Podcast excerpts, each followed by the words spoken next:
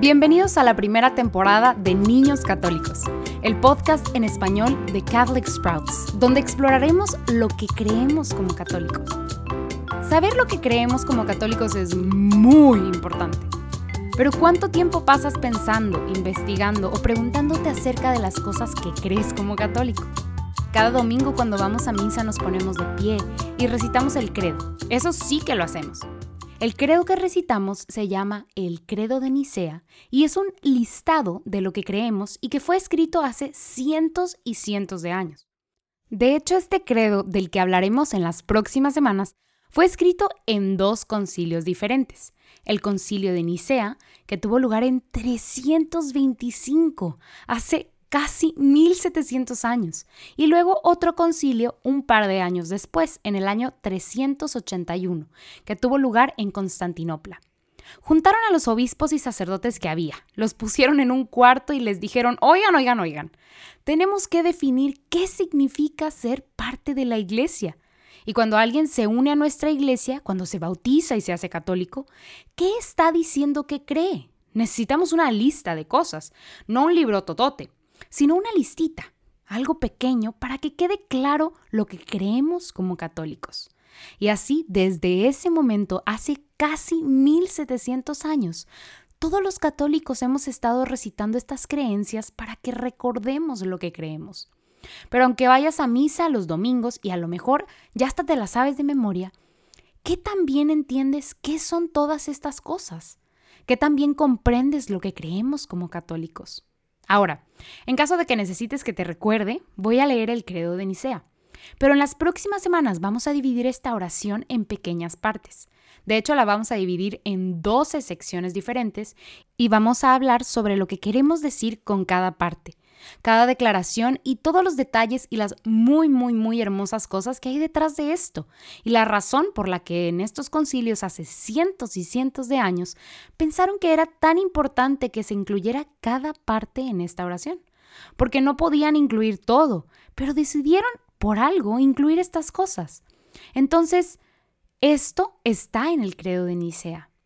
Espero que lo reconozcas, que te suene, porque es algo que recitamos cada vez que vamos a misa. Creo en un solo Dios, Padre Todopoderoso, Creador del cielo y de la tierra, de todo lo visible y lo invisible. Creo en un solo Señor Jesucristo, Hijo único de Dios, nacido del Padre antes de todos los siglos, Dios de Dios, luz de luz, Dios verdadero de Dios verdadero, engendrado, no creado, de la misma naturaleza del Padre, por quien todo fue hecho, que por nosotros los hombres y por nuestra salvación bajó del cielo, y por obra del Espíritu Santo se encarnó de María la Virgen y se hizo hombre, y por nuestra causa fue crucificado en tiempos de Poncio Pilato, padeció y fue sepultado, y resucitó al tercer día según las Escrituras, y subió al cielo, y está sentado a la derecha del Padre y de nuevo vendrá con gloria para juzgar a vivos y muertos, y su reino no tendrá fin. Creo en el Espíritu Santo, Señor y dador de vida, que procede del Padre y del Hijo, que con el Padre y el Hijo recibe una misma adoración y gloria, y que habló por los profetas. Creo en la Iglesia que es una, santa, católica y apostólica Confieso que hay un solo bautismo para el perdón de los pecados. Espero la resurrección de los muertos y la vida del mundo futuro. Amén. Así que hablaremos de todas y cada una de las palabras de esta oración en las próximas semanas. Espero aprendas mucho, pero también espero que recuerdes que como católicos, como seguidores de Jesucristo, no somos solo historiadores que nos importa lo que pasó. Aprender sobre tu fe es diferente a aprender matemáticas o ciencias. Sí, hay muchos hechos y cosas que debemos aprender para crecer en la comprensión de Dios, de la Trinidad y de todos esos misterios que tienen que ver con nuestra fe. Pero nunca termina ahí. El solo saber nunca es suficiente. Recuerda que las primeras palabras de este credo son yo creo. Yo creo aunque no haya tocado las manos de Jesucristo. Yo creo. Aunque no entienda realmente cómo es o qué hace el Espíritu Santo, a pesar de eso, creo. Aunque no tengo todo comprobado hasta el último detalle, sigo creyendo y creer es muy diferente al saber, al conocimiento.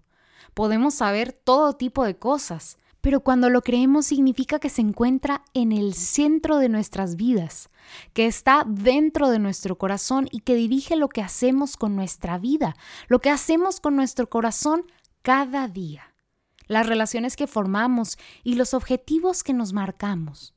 Es el conocimiento más importante que tenemos. Es el conocimiento el que dirige todo. Entonces, esta pequeña oración, el credo de Nicea, tal vez simplemente la dices en quedito en la iglesia, pero esto es lo que significa ser católico. Entonces, si realmente vas a ser el dueño de tu fe y proclamar que eres católico, que tú crees, entonces necesitas entender esta oración y eso es exactamente lo que vamos a hacer en las próximas semanas. Familias, les dejo con esta pregunta para que reflexionen con quien quiera que estén escuchando en este momento. Quiero que me respondas, ¿qué significa creer? ¿Qué significa creer? Para mí, sí, para mí personalmente. Cuando digo que creo con todas mis fuerzas y con toda mi voluntad, ¿qué significa? Y cómo cambia mi vida por creer.